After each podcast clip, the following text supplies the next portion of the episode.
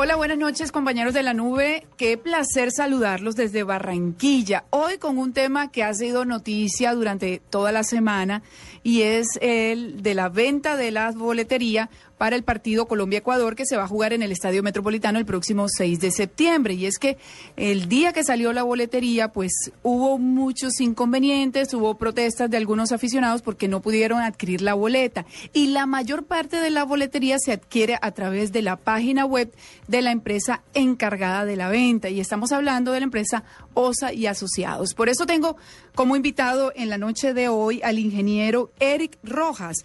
Él pertenece a OSA y Asociados para que nos explique, nos cuente cómo funciona la página de la compañía, cómo las personas pueden ingresar a adquirir una boleta y por qué muchos se quedaron sin poder comprar su entrada para el estadio el próximo 6 de septiembre. Eric, eh, muy buenas noches, ¿cómo está? Muy buenas noches, Claudia, muy bien. Muchas, eh, un gran saludo desde Bogotá para ti y toda tu audiencia. Bueno, bienvenido a la nube, Eric, cuéntenos, primero que todo, ¿cuál es la página, el portal de OSA y Asociados? Bueno, el portal que OSA y Asociados ha dispuesto para la venta de la boletería es eliminatorias.osayasociados.com.co. ¿Cómo es el procedimiento? ¿Qué hace una persona para poder adquirir una boleta a través de la página? Relativamente sencillo. Básicamente una persona lo único que necesita tener es una dirección de correo electrónico con la cual se registra asigna una contraseña, una tarjeta de crédito o una cuenta bancaria para realizar su pago a través de nuestro aliado en línea que maneja los, las transacciones electrónicas. ¿Uno puede ingresar, hacer la compra inmediato o tiene que primero apartar el cupo de la boleta o las boletas? Porque hay que aclarar que cada persona puede comprar hasta un máximo de seis boletas, ¿cierto, Eric? Es una medida que hemos tomado para evitar que unas cuantas personas acumulen toda la boletería. En principio la persona se registra dentro del sitio, recibe una contraseña a través de su correo electrónico, ingresa, posteriormente selecciona a cuál tribuna quiere ingresar. Dentro de las cuatro tribunas que teníamos disponibles, tenemos occidental, oriental, norte alta y baja y sur alta y baja.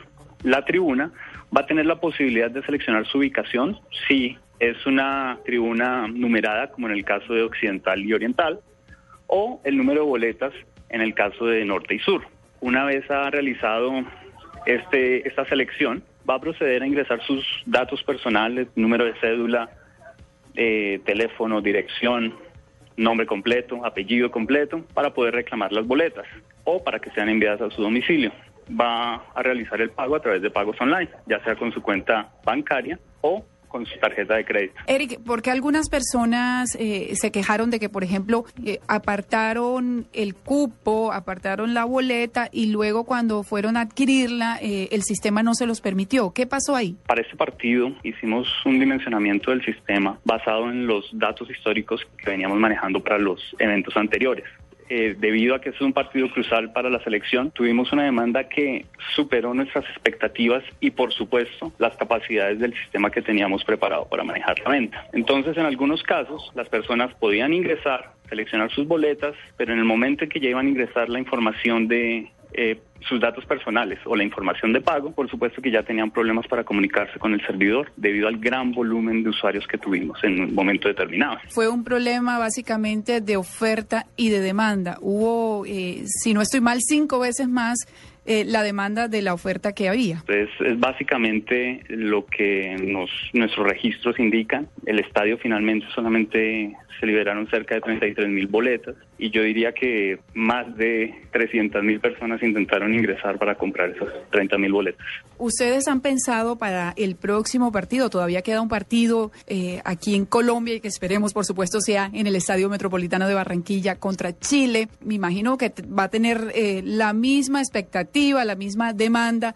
Ustedes ya están trabajando en la plataforma de la página para tener una mayor capacidad de atención a los aficionados. Estamos trabajando para optimizar todos los recursos que tenemos.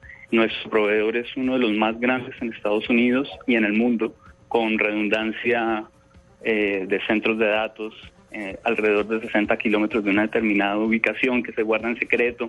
Y estamos optimizando nuestro sistema, estamos aumentando la capacidad de servidores, estamos también validando con nuestro proveedor de pagos para que no se puedan presentar situaciones que eh, puedan incomodar o de alguna forma alterar el proceso que tenemos planteado. Ingeniero Eric Rojas, muy amable por compartir esta información con la nube.